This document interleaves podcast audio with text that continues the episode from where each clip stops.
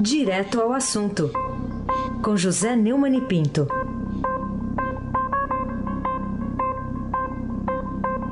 Oi, Neumani, bom dia. Bom dia, Raíssen Abac, o craque. Bom dia, Carolina Ercolim, Tintim, por Tintim. Bom dia. Bom dia, Frânio Vanderlei, o capitão do pedalinho. Bom dia, Diego Henrique de Carvalho, bom dia, Moacir Biasi, bom dia, Clã Bonfim, Emanuel, Alice Isadora. Bom dia, melhor ouvinte, ouvinte da Rádio Eldorado, 107.3 FM.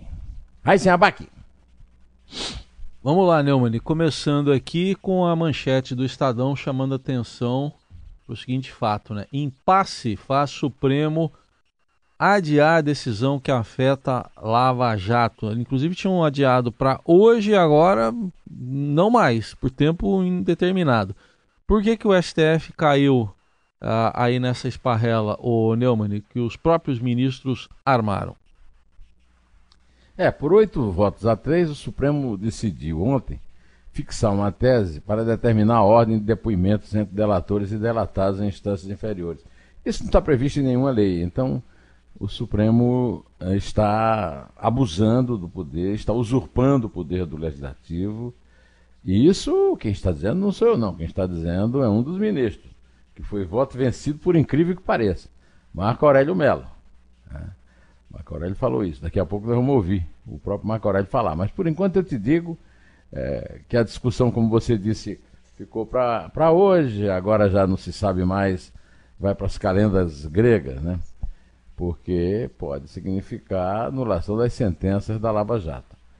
É, no caso concreto, é, o Supremo acatou o pedido do habeas corpus da defesa do ex-gerente da Petrobras, Márcio Ferreira, por 6 a 5. Voltou aquela votação apertada, mas pelo lado contrário, né?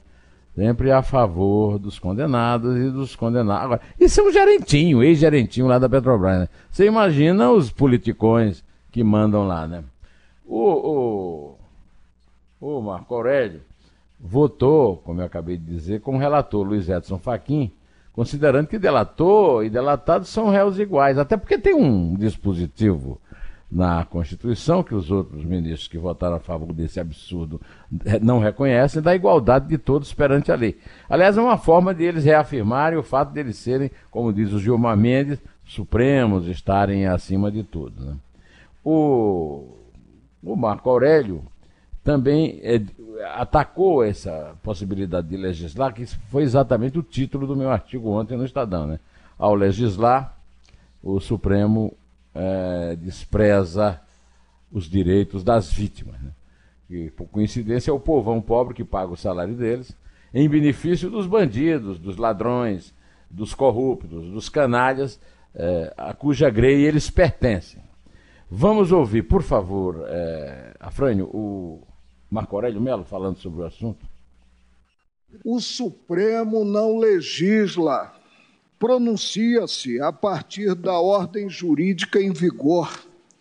Entender que o delatado deve falar após o delator é esquecer que ambos têm condição única no processo, ou seja, de réus, estabelecendo-se ordem discrepante da versada na legislação de regência.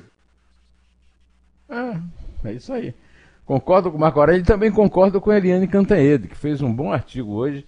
STF se meteu numa enrascada. Segundo a Eliane, nossa colega, que daqui a pouco, às 9 horas, vai estar aqui falando, né? Respondendo aos ouvintes, a verdade nua e crua é que o plenário do Supremo Tribunal Federal decidiu adiar a decisão sobre regras para as alegações finais de réus delatados por um único motivo: um impasse. Não há votos para as soluções colocadas e não há outras para substituí-las. Segundo a Eliane, mais ou menos como o Reino Unido se meteu numa enrascada ao decidir pelo Brexit, sem ter articulado as regras para a saída da União Europeia, os ministros se meteram também numa grande confusão ao diferenciar o réu delatado do réu delator, definir que o delatado tem a última palavra e criar mais uma interrogação sobre a extensão da decisão e sobre o futuro da Lava Jato. Olha, ah, ficou claro, eh, mais uma vez, por causa disso, é, que o Supremo defende os ladrões, a despeito das vítimas dos ladrões que pagam o salário mais alto do serviço público aos seus membros. Carolina Ercolim, tintim por tintim. Por que você acha que o ministro Gilmar Mendes cerca o processo do chamado operador de propinas do PSDB Paulo Vieira de Souza de cuidados a ponto de proibir a Lava Jato de processar seus advogados? Mas isso é tão simples de responder, minha querida Carolina. Veja bem, Gilmar Mendes foi assessor jurídico eh, do secretário-geral da presidência do governo Fernando Henrique, Aloysio Nunes Ferreira, réu da Lava Jato. E nesse é, episódio ele trabalhou, o Aloysio foi chefe dele, então daí você percebe por que, que ele tanto protege Aloysio e os tucanos. Agora, o Paulo é, Vieira de Souza, o Paulo Preto, que foi o ex-diretor da Estatal Paulista dessa, acusado de ser operador financeiro de político do PSDB, ele foi colega, ele foi assessor técnico do mesmo é, Aloysio. Agora, a última notícia dessa proteção, que inclusive foi reconhecida pelo próprio Paulo Preto, em, em aquelas gravações famosas, né, aquelas mensagens para a filha, é, o, o Gilmar Mendes, como seu grande protetor, Gilmar Mendes proibiu a força-tarefa da Lava Jato de abrir inquérito policial ou qualquer investigação criminal contra os é, advogados Zé Roberto Figueiredo, Figueiredo Santoro e Raquel Botelho Santoro César, contratados pelo Paulo Preto é, para defendê-lo. Né? É, e também que não se investigue fatos relacionados a eles nos autos que tem como alvo o réu que ele tanto protege. O, o Paulo Preto está é, preso, é condenado na Lava Jato em São Paulo e Curitiba, e não foi por falta do, do Gilmar Mendes de soltá-lo, porque o, o Gilmar é, insiste, apesar de todas as evidências, porque ele é o dono da verdade, só daquela boca mole só sai é, a, a, lei divina. Né? O, aqui em São Paulo, o, o Paulo Preto foi condenado a 145 anos de prisão na Lava Jato. É pouco ou quer mais? Aí sem abaque, o craque.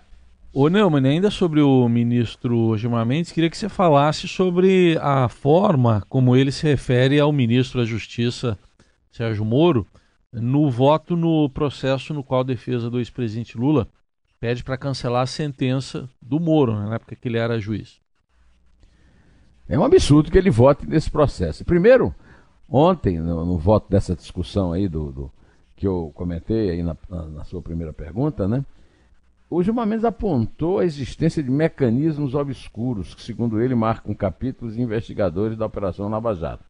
Irritado com o que classificou de investigação informal da Receita e de procuradores do Ministério Público Federal, Gilmar afirmou na sessão plenária da Corte, nesta, ontem, né, que o gangster no comando da investigação pode votar, né? Ele não pode votar. Ele, tá, ele declarou o, o seu voto previamente. E também, como você perguntou, a respeito do ministro é, Sérgio Moro.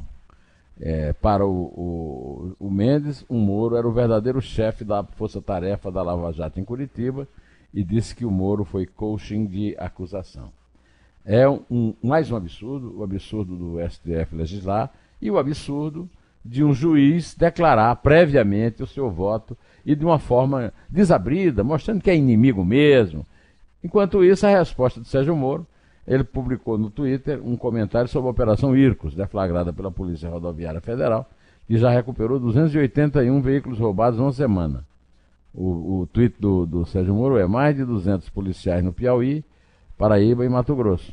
Ação integrada com policiais locais e ministérios públicos estaduais, Durante sete dias, 281 veículos roubados, recuperados, 166 pessoas presas.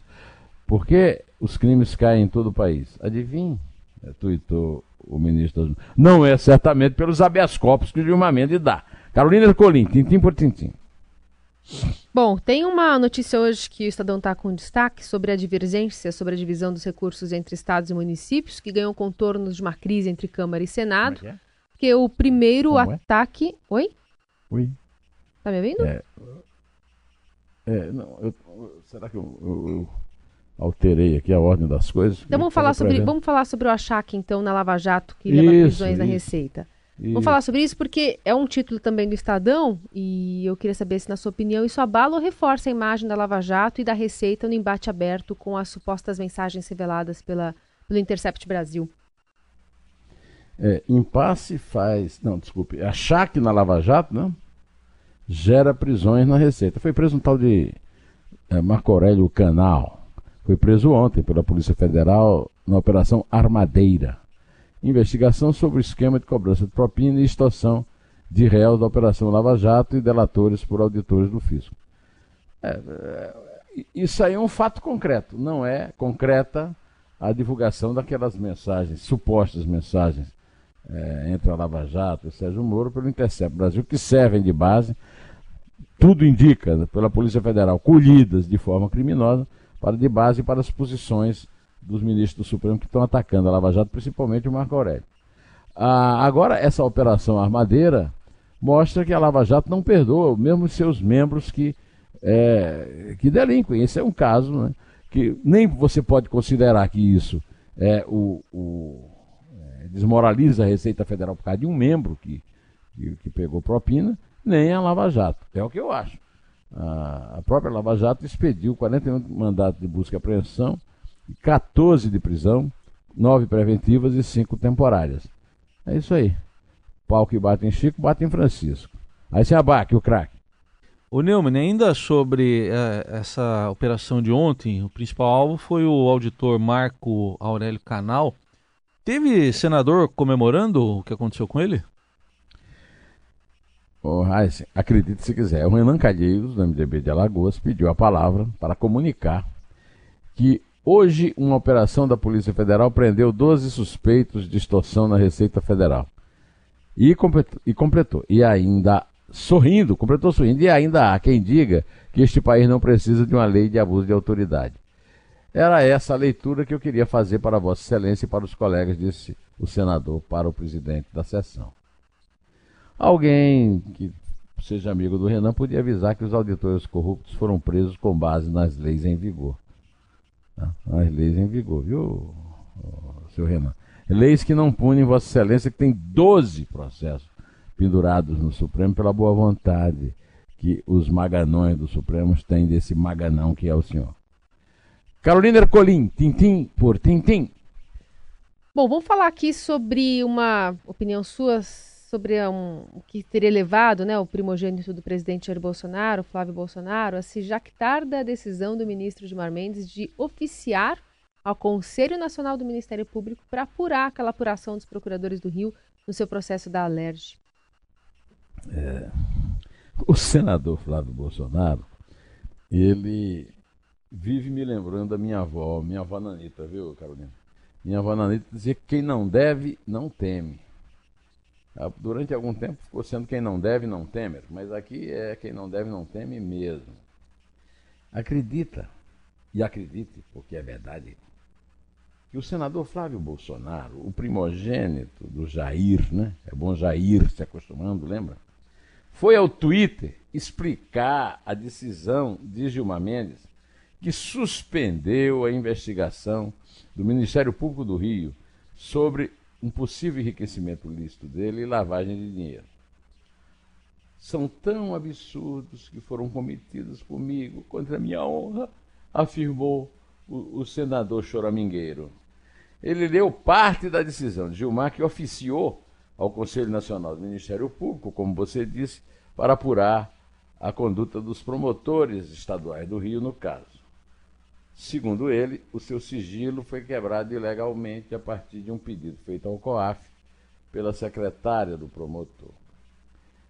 É, o, o, o Fabrício Queiroz era o que mesmo dele?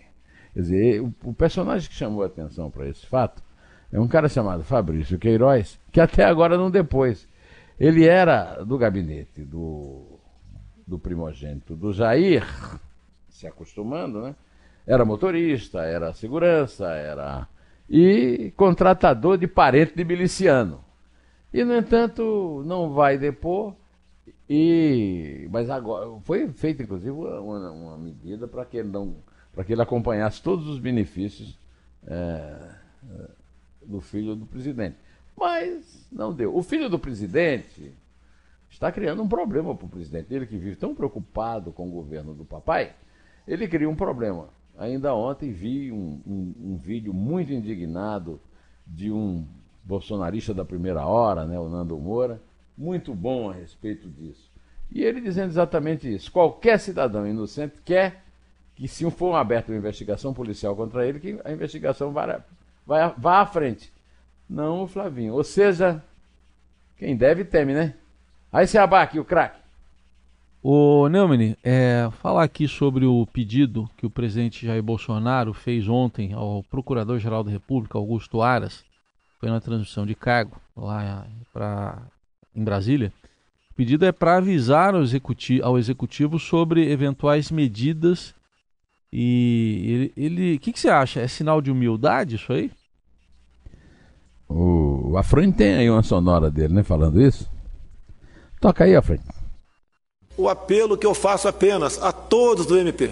É importante investigar, é importante fazer cumprir a lei, mas por muitas vezes, se nós estivermos num caminho não muito certo, que muitas vezes estamos fazendo aquilo bem intencionados, nos procurem para que possamos corrigir. Corrigindo é muito melhor do que uma possível sanção lá na frente. Somos humanos, erramos. É. Tá humilde o Jair se acostumando, né? Somos humanos e erramos. erramos né? Pelo menos é, ele se difere do Gilmar, que acha que não é humano, que é supremo, né? Que não erra nunca, né? De qualquer maneira, o Bolsonaro deu essa declaração participando. É, eu vi que na notícia que era uma posse pública. Normalmente a gente chamava isso de transmissão de cargo, não era. Antigamente eu, o, o cara tomava posse no palácio, depois o cargo era transmitido na, na própria repartição. Mas é claro que não é humildade, coisa nenhuma. Isso aí é arrogância. Arrogância de quem manda. Diz, olha, eu te pus aí, mas vê se me mostra as coisas antes para poder corrigir. Fora, né? Está completamente por fora. Como se dizia no meu tempo, está mais por fora do que um umbigo de vedete. Carolina Ercolim, tintim por tintim. Outro destaque do Estadão hoje vai para governo tenta frear perdas em votação da Previdência no Senado. Até quando você acha que vai acontecer essa nova reforma da Previdência no seu estágio final? A previsão já mudou, né? Era até dia 10, agora está falando de segundo, segunda quinzena de outubro já. É, há uma crise. É, essa manchete do Estadão registra isso. E a manchete da Folha aborda diretamente: o governo tenta conter crise para garantir a Previdência. É, o cidadão contribuinte já perdeu nessa crise 500 bilhões de reais que não serão mais é, economizados porque os, os senadores estão barganhando barganhando para proteger os funcionários públicos e a eles mesmos, exigindo contrapartidas ao governo. É um absurdo isso está acontecendo. Ontem foi feita uma sessão e a, a, as propostas é, que. as chamadas emendas, né? É, os destaques, aliás, desculpe, caíram, mas o, essa, esse aumento de prazo ele é feito para que os senadores é, negociem mais as vantagens que ele pode, eles podem obter para eles e para os seus apaniguados. Né?